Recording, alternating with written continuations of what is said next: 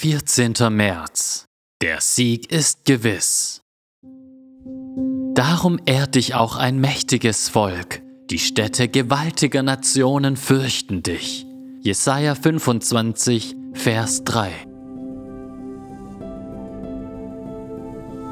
Jesaja sieht einen kommenden Tag, an dem alle Nationen, Vertreter aus allen ethnischen Gruppen, nicht mehr gegen Jahwe, den Gott Israels und seinen Messias, von dem wir wissen, dass es sich um Jesus handelt, streiten werden. Sie werden nicht mehr Belus oder Nabu oder Moloch oder Allah oder Buddha oder irgendwelche Sozialutopien oder kapitalistische Wachstumschancen oder ihre Ahnen oder animistische Geister anbeten. Stattdessen werden sie im Glauben zum Festmahl auf Gottes Berg kommen. Und der Schleier der Trauer und des Todes wird von ihnen weggenommen und verschlungen werden. Und die Schmach wird von Gottes Volk weggenommen werden und es wird nie wieder Tränen geben.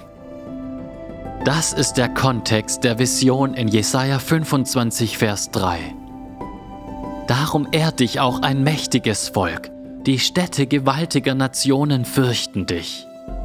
Mit anderen Worten, Gott ist mächtiger als die mächtigen Völker und er ist so stark und so gnädig, dass er am Ende sogar gewaltige Nationen dazu bewegen wird, ihm die Ehre zu geben.